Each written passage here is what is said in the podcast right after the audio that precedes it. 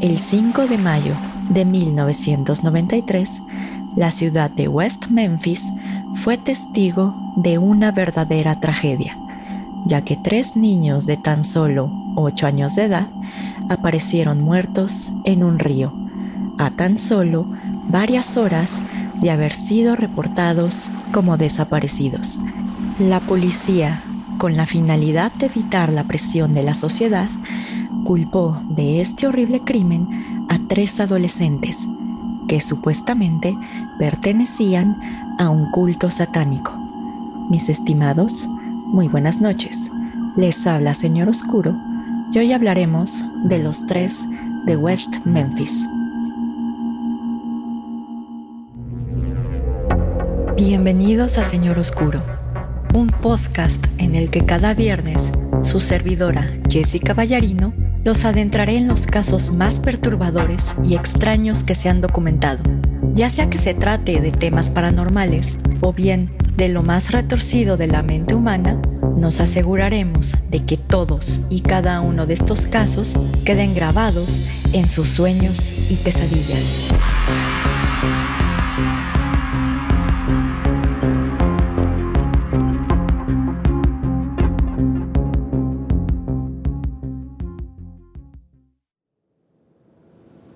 Mis estimados amigos ferales y críptidos domesticados.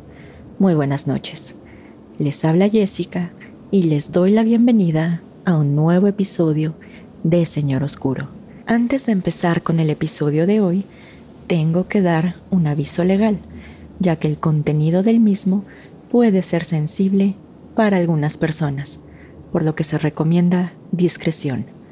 En esta ocasión, les traigo un caso que es un claro ejemplo de cómo la presión por conseguir un culpable a toda costa no solo conllevó a que tres adolescentes pasaran 18 años de su vida en prisión, sino además que los asesinatos de tres niños de tan solo 8 años quedaran impunes. Este caso, hasta la fecha, es conocido popularmente como el caso de los tres de West Memphis.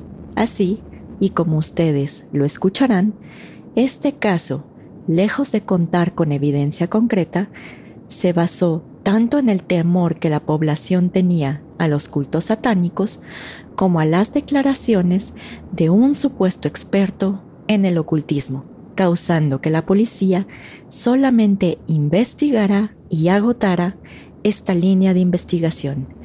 Pero no nos adelantemos.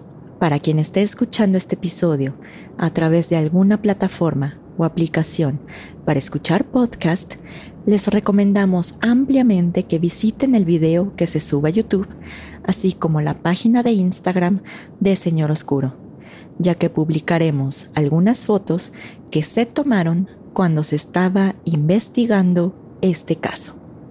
Ahora bien, vamos a trasladarnos al 5 de mayo de 1993, es decir, la última vez que se vio a los tres niños de 8 años con vida. Michael Moore, Steve Branch y Christopher Byers eran tres niños de 8 años que pertenecían al club de los Boy Scouts y como todos los niños de su edad, les gustaba pasear en sus bicicletas por el bosque. Los vecinos del lugar reportaron que aproximadamente a las 6.30 de la tarde vieron a los tres menores en sus respectivas bicicletas, de camino a un bosque de la zona denominado Robin Hood Hills, sin que después se les haya vuelto a ver. El primer padre en denunciar la desaparición de los niños fue John Mark Byers, quien dio aviso a la policía a las 8 de la noche. De acuerdo con Mark Byers, la última vez que vio a su hijo de nombre Christopher fue a las 5.30 de la tarde, mientras hacía labores de limpieza en el jardín. Los Byers describieron a su hijo de la siguiente manera. 1.32 metros de estatura, con un peso aproximado de 22.67 kilos, y con ojos y cabello color castaño claro. Después de su visita con los Byers, la oficial de policía recibió un reporte vía radio para que acudiera a un restaurante de pollo denominado Bojangles, el cual se encontraba a 1.5 kilómetros del lugar. Al llegar al lugar, se le reportó que hace no más de 30 minutos un hombre afroamericano había entrado al restaurante y se dirigió al baño de mujeres. De acuerdo con el reporte, este hombre parecía estar desorientado. Tenía la cara llena de sangre y sus pantalones estaban llenos de lodo. Al entrar al baño de mujeres, la oficial de policía notó que había sangre embarrada en las paredes, así como papel de baño ensangrentado en el bote de basura. Sin embargo, la oficial que acudió al restaurante solo anotó el incidente en su libreta, pero no investigó más a fondo esta situación. Esa misma noche, pero a las 9.24 pm, la misma oficial de la policía fue informada vía radio de la desaparición de otro niño. En este caso, se trataba de Michael Moore. Al llegar a la casa de los Moore, la oficial se entrevistó con la madre del pequeño, quien le manifestó que a las seis de la tarde vio a su hijo en compañía de otros niños de ocho años de nombres Steve Branch y Christopher Byers. Posteriormente, el grupo se dirigió en sus bicicletas hacia la calle Goodwin, siendo la última vez que tuvo noticia de ellos. La madre de Moore describió a su hijo de la siguiente manera. 1.2 metros de altura, con un peso aproximado de 27 kilos, ojos azules y cabello castaño oscuro. La ropa que usaba el menor antes de su desaparición consistía en unos pantalones azules, una playera color azul de los Boy Scouts de América, una gorra de los Scouts de colores naranja y azul, así como unos tenis.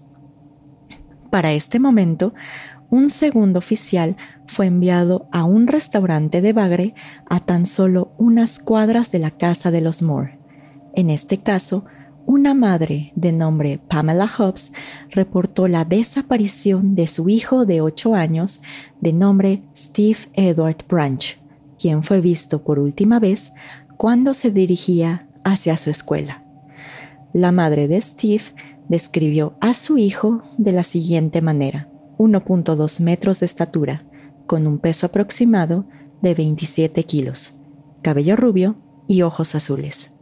La ropa que usaba el pequeño antes de su desaparición consistía en unos jeans de color azul y una playera blanca. La noticia sobre la desaparición de los tres niños se esparció como fuego en todo el vecindario, por lo que un grupo de padres de familia comenzaron a buscarlos por calles cercanas, incluyendo el bosque Robin Hood Hills, ya que fue cerca de ese lugar en el que algunos vecinos vieron por última vez a los tres menores. Sin embargo, los policías no organizaron una búsqueda oficial para localizar a los niños la noche de su desaparición. El día siguiente, es decir, el jueves 6 de mayo de 1993, el inspector en jefe del Departamento de Policía de West Memphis, de nombre Gary W. Kitchell, encabezó la búsqueda de los tres menores de edad, centrándose en Robin Hood Hills. Para mediodía, los policías no habían encontrado rastro alguno de los tres pequeños, por lo que algunos miembros del equipo de búsqueda decidieron trasladarse a otros lugares. Mientras tanto, un oficial de libertad condicional del condado de Crittenden, de nombre Steve Jones, decidió permanecer en Robin Hood Hills para continuar la búsqueda. De repente, el oficial observó algo flotando en una parte del río que estaba cerca de una barranca. Al investigar a mayor detalle lo que estaba flotando en el agua, se percató que se trataba de un tenis color negro sin sus agujetas. Por el tamaño, el oficial concluyó que este zapato pertenecía a un niño. Derivado de lo anterior, el policía dio aviso al sargento del Departamento de Policía de West Memphis, de nombre Mike Allen, quien decidió investigar más a fondo este descubrimiento. Así que, vestido con una camisa blanca, corbata y zapatos de vestir, decidió entrar en este cuerpo de agua. Al intentar caminar entre el lodo que se encontraba en el fondo, Mike Allen levantó el pie y con ello flotó a la superficie el cuerpo desnudo y pálido de un niño.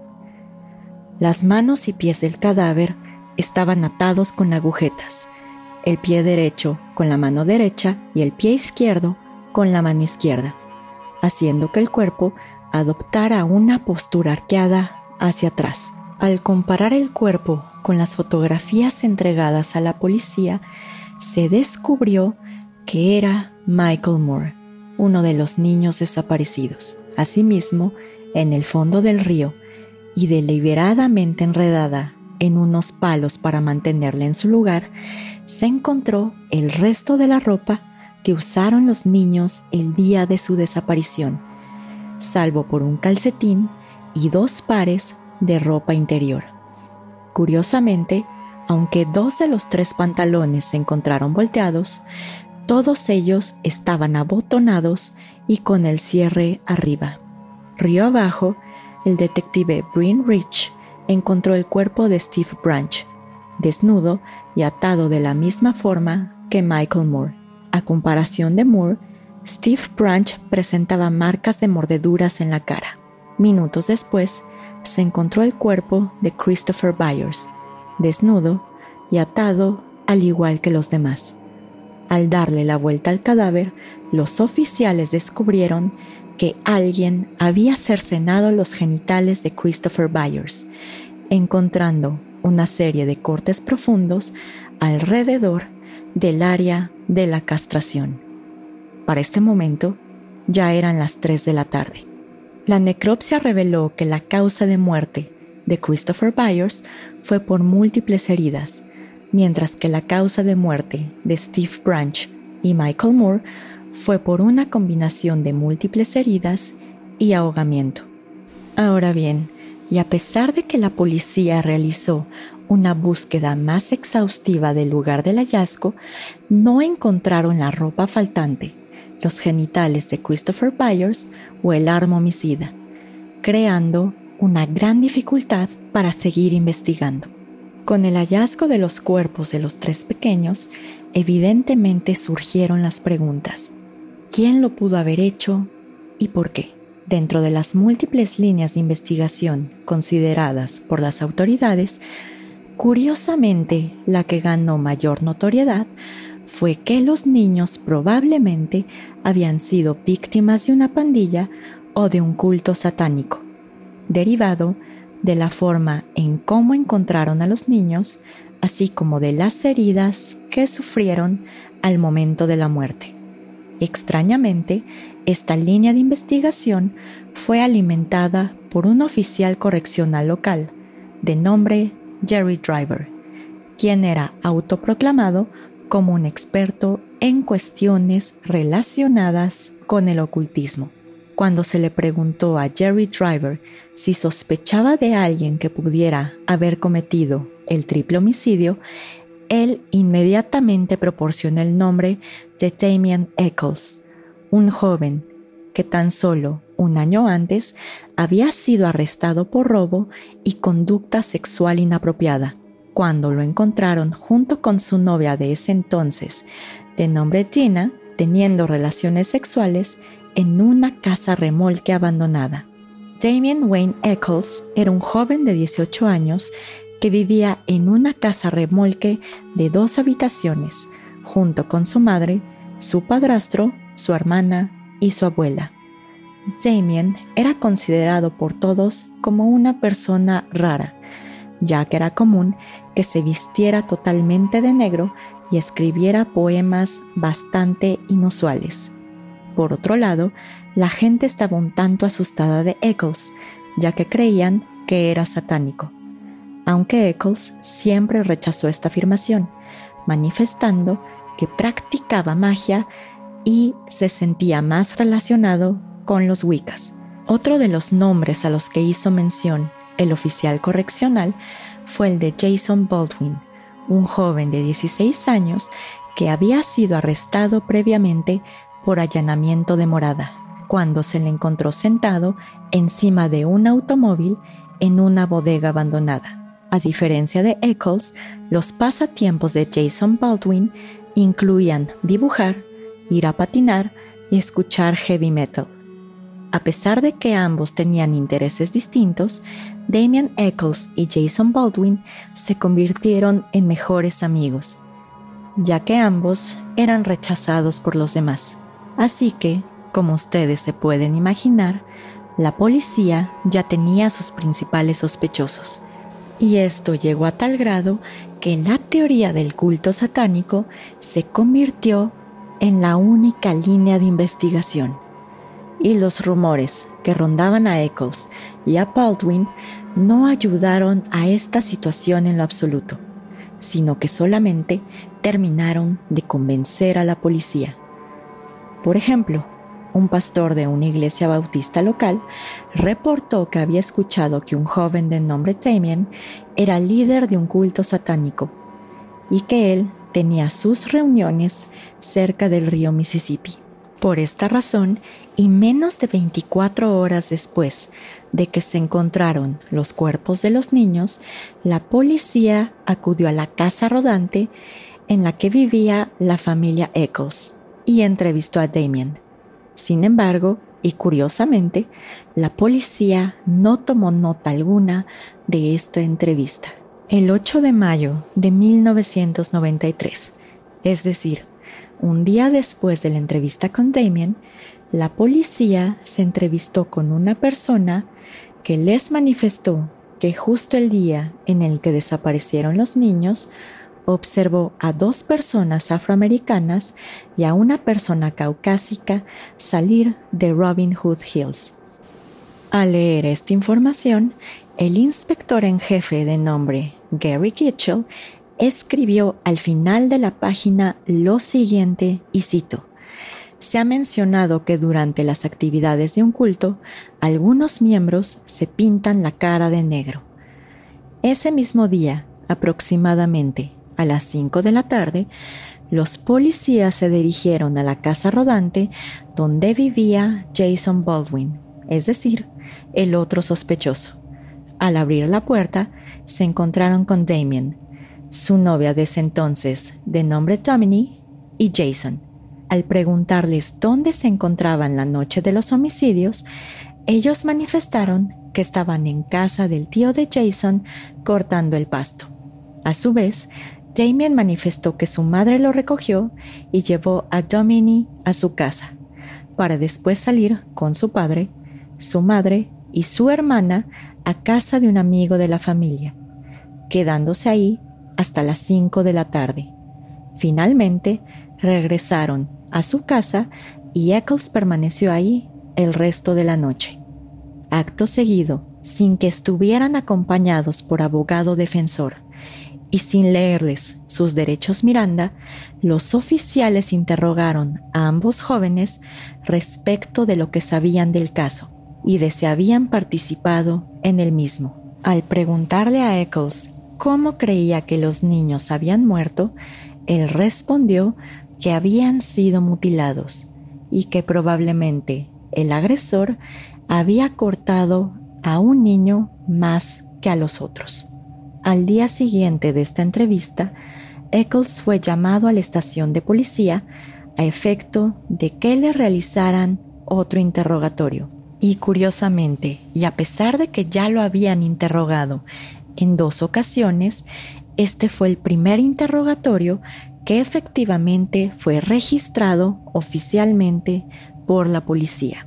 Cuando se le cuestionó a Eccles de dónde había sacado que los niños habían sido mutilados, él manifestó que el oficial de libertad condicional del condado de Crittenden, de nombre Steve Jones, se lo había comentado.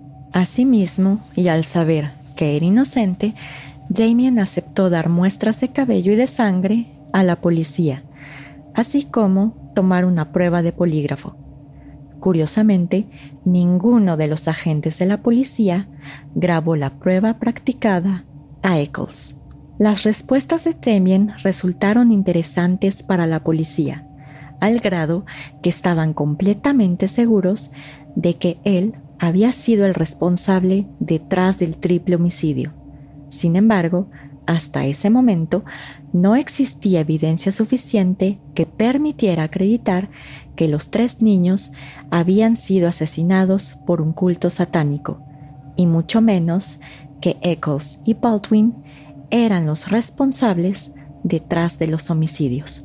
Afortunadamente para la policía y para Jerry Driver, es decir, la persona que estaba alimentando la teoría del culto satánico, había una mujer que estaba dispuesta a servir de agente secreto, a cambio de que le perdonaran un fraude por 200 dólares. Esta mujer era Vicky Hutchison, la policía no se interesó tanto en Vicky por su propuesta de ser una detective voluntaria, sino que su interés se fijó en su hijo de nombre Aaron, quien era amigo de Chris Byers y Michael Moore, es decir, dos de los niños que encontraron en Robin Hood Hills. Así, la investigación de Vicky empezó con un joven de 17 años de nombre Jesse Kelly Jr., quien era vecino de Vicky y usualmente cuidaba a sus hijos. Jesse Kelly se caracterizaba por tener un carácter bastante fuerte y por meterse en peleas de manera rutinaria. De acuerdo con Miss Kelly, esto lo hacía para que la gente supiera que no debía meterse con él por su corta estatura. Asimismo, una evaluación psicológica reveló que Miss Kelly tenía un IQ de 75 puntos, detectando que presentaba déficits en su información general, razonamiento abstracto y concreto, razonamiento numérico, desarrollo del lenguaje, conocimiento de vocabulario, comprensión verbal y capacidad de visualización espacial. Ahora bien, y a pesar de que Jesse iba a la misma secundaria que Baldwin, ellos no convivían tan seguido y no eran tan cercanos. Pero curiosamente, Vicky estaba plenamente convencida que podría llegar a Eccles a través de Jesse. Así que Vicky le pidió a Jesse que le presentara a Eccles, para así empezar con su labor voluntaria de detective. La investigación de Vicky supuestamente reveló que la noche del 19 de mayo de 1993, Eccles la recogió en un automóvil Ford Escort de color rojo y la llevó al bosque a un evento llamado ESBAT. De acuerdo con Vicky, ella observó a un grupo de personas vestidas de negro y con la cara pintada de ese mismo color, mientras se desnudaban y se tocaban mutuamente. De acuerdo con Vicky, ella estaba realmente aterrada después de ver esta escena y por ello le pidió inmediatamente a Eccles que la llevara a su casa. Y él aceptó. Curiosamente, ningún miembro de la familia de Eccles tenía un automóvil Ford Escort de color rojo. Y era bien sabido por todos que Damien no sabía manejar, por lo que la supuesta investigación de Vicky era totalmente inverosímil. A pesar de lo anterior, lo manifestado por Vicky no fue descartado por la policía e inclusive ayudó a alimentar la teoría de que Eccles era líder de un culto satánico y que por ello era el autor detrás de los homicidios. Esta teoría adquirió más fuerza cuando la policía entrevistó a Aaron, el hijo de Vicky, quien manifestó que los niños asesinados tenían una casa del árbol en el bosque donde fueron encontrados con posterioridad y que varias veces observaron a cinco hombres reunirse en el bosque, sentarse en círculo, cantar canciones del demonio y, cito, hacer lo que los hombres y las mujeres hacen. Derivado de lo anterior, la policía le preguntó a Vicky si podían poner una grabadora en su tráiler para que ella llevara a Damien y lo hiciera hablar de las actividades que ella misma había reportado. Aparentemente, dicho encuentro sí se llevó a cabo, pero la grabación jamás fue presentada por los policías como evidencia ante la corte, ya que supuestamente la grabación tenía una mala calidad y la voz de Damien era casi inaudible. Evidentemente, y como ustedes lo pueden imaginar, la policía ya no estaba investigando para buscar al culpable, sino lo que estaban haciendo era forzar cada evidencia que tenían para que apuntara a Damien Eccles. Y digamos que el siguiente paso que tomó la policía los ayudó a tener la pieza que faltaba. El 3 de junio de 1993, el sargento del Departamento de Policía de West Memphis, de nombre Mike Allen, se dirigió a la casa rodante de Jesse Miss Kelly y le preguntó a su padre si Jesse podía hablar con él, a lo que él aceptó. Acto seguido, el sargento y Jesse se dirigieron a la estación de policía, con el objeto de hacerle unas preguntas respecto del triple homicidio. Para esto, el sargento le manifestó a Jesse que había una recompensa de 35 mil dólares para aquel que ayudara a esclarecer el homicidio de los tres niños, pero que al ser menor de edad necesitaría la firma de su padre para que lo pudiera interrogar. Aparentemente, y sin consultar antes con un abogado, el padre firmó los documentos correspondientes que autorizaban a que Jesse tomara una prueba de polígrafo. Sin embargo, Jesse no solo desconocía que era un polígrafo, sino además los detectives le mintieron descaradamente al manifestarle que el polígrafo podía leer mentes y que su cerebro le estaba diciendo a los policías que estaba mintiendo. Después de aplicar la prueba del polígrafo, los policías interrogaron a Jesse durante 12 horas seguidas. El interrogatorio que los policías le realizaron a Jesse es un claro ejemplo de lo que no se debe hacer en un interrogatorio, ya que los policías interrogaron a Jesse hasta que pudieron obtener las respuestas que querían escuchar.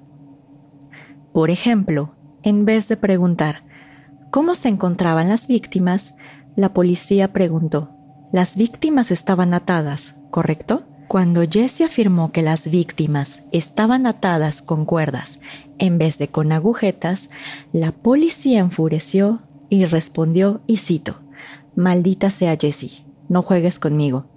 No, estaban atados con agujetas.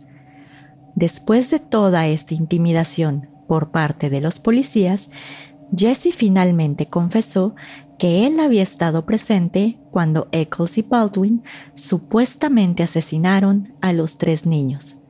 De acuerdo con su confesión, él y los otros dos adolescentes se vieron en Robin Hood Hills la mañana de la desaparición de los infantes. Justo cuando llegó Jesse, observó a Damien golpear a uno de los niños en la cabeza, mientras que Baldwin hacía lo mismo con el otro. El tercer niño trató de huir, cuando Jesse supuestamente lo alcanzó y lo tiró al piso hasta que Eccles y Baldwin se acercaron. Finalmente, y de acuerdo con su confesión, Jesse salió del lugar. Evidentemente, esta confesión se contradecía con el resto de la evidencia que ya existía en el caso ya que por un lado, diversos testigos manifestaron que los tres niños estaban en la escuela hasta las 2.45 de la tarde, por lo que no era físicamente posible que estuvieran en Robin Hood Hills en la mañana. Asimismo, Jesse manifestó que los tres niños habían sido violados, aunque la necropsia reveló que no se encontraron signos de violación o de abuso sexual en los cuerpos de los menores. Por otro lado, la confesión de Jesse no servía a los policías, puesto que él jamás manifestó que vio cómo Eccles y Baldwin habían asesinado a los tres niños. Esto se remedió con un poco más de presión por parte de las autoridades, haciendo que Jesse confesara lo que ellos querían. Ahora bien, y a pesar de que la confesión de Jesse estaba plagada de discrepancias y contradicciones, un fiscal de nombre John Fogelman solicitó una orden de cateo, así como las respectivas órdenes de arresto en contra de Damien Eccles, Jason Baldwin y Jesse Miskelly Jr., bajo el argumento de que los tres adolescentes eran amigos muy cercanos y por ello eran miembros de un culto bastante unido. Este argumento fue comprado por un juez de la Corte Municipal de West Memphis de apellido Rainey, por lo que el 5 de junio de 1993, Damien Eccles, Jason Baldwin y Jesse Miskelly Jr. fueron arrestados por tres cargos de homicidio capital, cometidos en contra de los tres niños de 8 años de nombres Michael Moore, Steve Branch y Christopher Byers. El 26 de enero de 1994, Jesse Miskelly Jr. compareció ante una corte ubicada en Corning, Arkansas, donde fue acusado de estos tres cargos de homicidio capital. La evidencia clave presentó la fiscalía fue la confesión que Jesse había realizado meses atrás. Daniel Stidman el abogado defensor de Jesse argumentó que la confesión de su cliente debía ser declarada inadmisible, puesto que había sido obtenida mediante coerción policial. Sin embargo, el juez de nombre David Burnett concluyó que Jesse rindió dicha confesión de manera voluntaria y por ello fue declarada admisible. Finalmente, el 4 de febrero de 1994, el jurado encontró culpable a Jesse Miskelly Jr. por dos cargos de homicidio en segundo grado, cometidos en contra de Steve Branch y Chris Byers, así como por un cargo de homicidio en primer grado cometido en contra de Michael Moore, condenándolo a una cadena perpetua más 40 años adicionales en prisión. Asimismo, y a pesar de que se le ofreció a Jesse una condena menor a cambio de que testificara en contra de Eccles y Baldwin, él se negó, causando con ello que su confesión no pudiera ser valorada por el jurado en el correspondiente juicio de los coacusados. Por otro lado, el 28 de febrero de 1994, Damien Eccles y Jason Baldwin comparecieron ante una corte ubicada en Jonesboro, Arkansas, donde también fueron acusados de tres cargos de homicidio capital, cometidos en contra de los tres menores ya mencionados.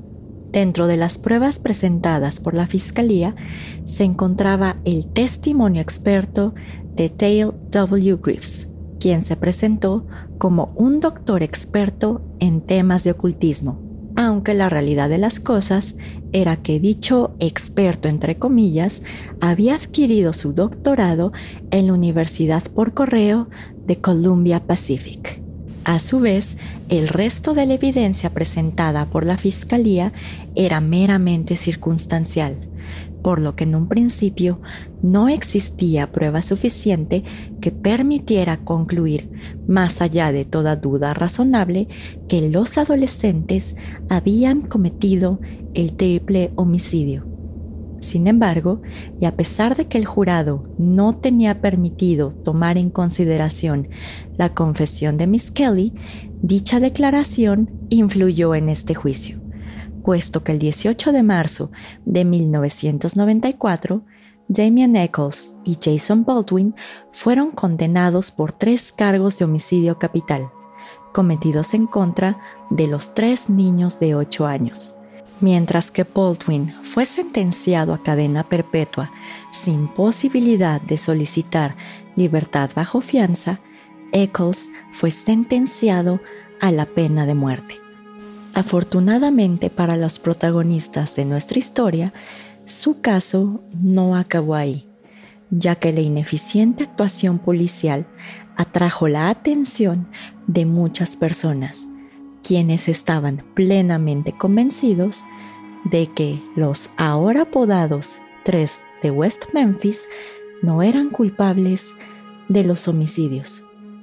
Por esta razón, HBO publicó un documental intitulado Paraíso Perdido, los asesinatos de niños en Robin Hood Hills, en el que cuestionaban seriamente la investigación realizada por las autoridades. Gracias a este documental y a otros dos más, el caso ganó notoriedad entre las celebridades.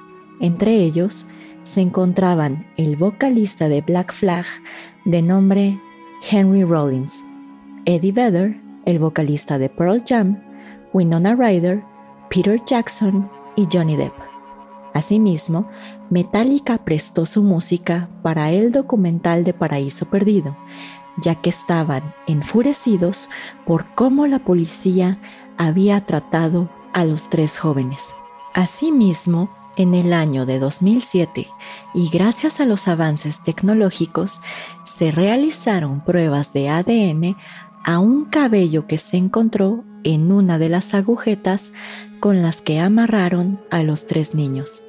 El resultado de estos análisis demostró que el cabello no pertenecía a Eccles, Baldwin o Miss Kelly. Sin embargo, esto no fue suficiente para que se revocara la condena. Un año después, en 2008, se descubrió que Kent Arnold, el vocero del jurado en el juicio de Eccles y Baldwin, había discutido el caso con un fiscal antes de empezar las deliberaciones. Asimismo, también se descubrió que Kent Arnold había mencionado la confesión de Miss Kelly a los demás miembros del jurado, a pesar de que dicha evidencia no podía ser valorada. Desafortunadamente, estas razones fueron desechadas por el mismo juez que los había condenado. Afortunadamente, el caso fue enviado a la Suprema Corte de Arkansas, donde se revocó la decisión del juez y se ordenó que se tomara en consideración la nueva evidencia, así como la conducta de este miembro del jurado. Finalmente, y después de 18 años en prisión, el 11 de agosto de 2011, los tres de West Memphis firmaron una declaración conforme a la doctrina Alford, en la que se les permitió declararse culpables por los cargos que se les formularon, mientras que afirmaban verbalmente que eran inocentes. Derivado de lo anterior, el juez los condenó al tiempo que ya habían cumplido en prisión, es decir, 18 años y 78 días, por lo que, con la condena ya cumplida, los tres de West Memphis al fin salieron de prisión. Para este entonces, Damien Eccles contaba con 36 años, Jason Baldwin tenía 34 y Jesse Kelly Jr. contaba con 36 años. Ahora bien, y como ustedes lo pueden analizar, este fue un caso que le arruinó la vida a más de seis personas. A los tres de West Memphis por condenarlos por un crimen que jamás se cometió, y a las tres víctimas y a sus familias porque parece ser que el culpable aún sigue impune. Así que por lo menos podemos decir que este caso de cierta manera tuvo un final más o menos feliz, ya que al fin estos tres jóvenes, que ahora son adultos, pues finalmente salieron de prisión aunque salieron con una declaración extraña de la doctrina Alford, que se declararon culpables, pero los sentenciaron por el tiempo que ya habían servido. Es una figura extraña jurídicamente. Aquí en México no hay, que yo sepa. Y si hay algún abogado que también escuche este programa, si sabe si hay alguna figura parecida, pues lo pueden mencionar en nuestras redes sociales. Pero en fin, mis estimados, este sería el final del episodio de hoy. Espero que les haya gustado mucho y sí es un caso bastante largo con bastante información y me disculpo de antemano si los mareé con tantos datos, pero la verdad es que este caso está muy interesante y pues desafortunadamente lo que se puede apreciar en este caso es que los policías con tal de agarrar a un culpable pueden hacer lo que sea, inclusive culpar a gente inocente. Pero en fin, mis estimados, este sería, como ya lo dije, el final del episodio de hoy. La verdad, esta vez no habrá saludos porque ya es un episodio bastante largo y número dos porque en el momento que lo estoy grabando son las 2.25 de la mañana y ya me duele un poco la cabeza. Entonces, pues los saludos se van a quedar en el próximo episodio y también quiero jugar un poco con las estadísticas de Spotify y de las demás aplicaciones para escuchar podcast. Entonces, el episodio extra, que es del tema paranormal, se va a publicar el lunes siguiente a que escuchen este episodio. Y esto es porque quiero experimentar algo con las escuchas que hay por ahí. Entonces voy a ocupar este episodio para jugar un poco y marear Spotify y así. Pero no se preocupen, el episodio extra lo van a tener el lunes y si no, si se me olvida o cualquier cosa, recuérdenme. Por mi parte, solo me queda desearles que tengan una muy bonita semana. Igual me disculpo porque los saludos no quedan en este episodio, pero en serio ya me duele la cabeza. Y nos vemos el próximo lunes, ahora sí, con el episodio extra de Señor Oscuro, porque pues ya llegamos a los 50 episodios. Así que, Señor Oscuro se despide por el momento.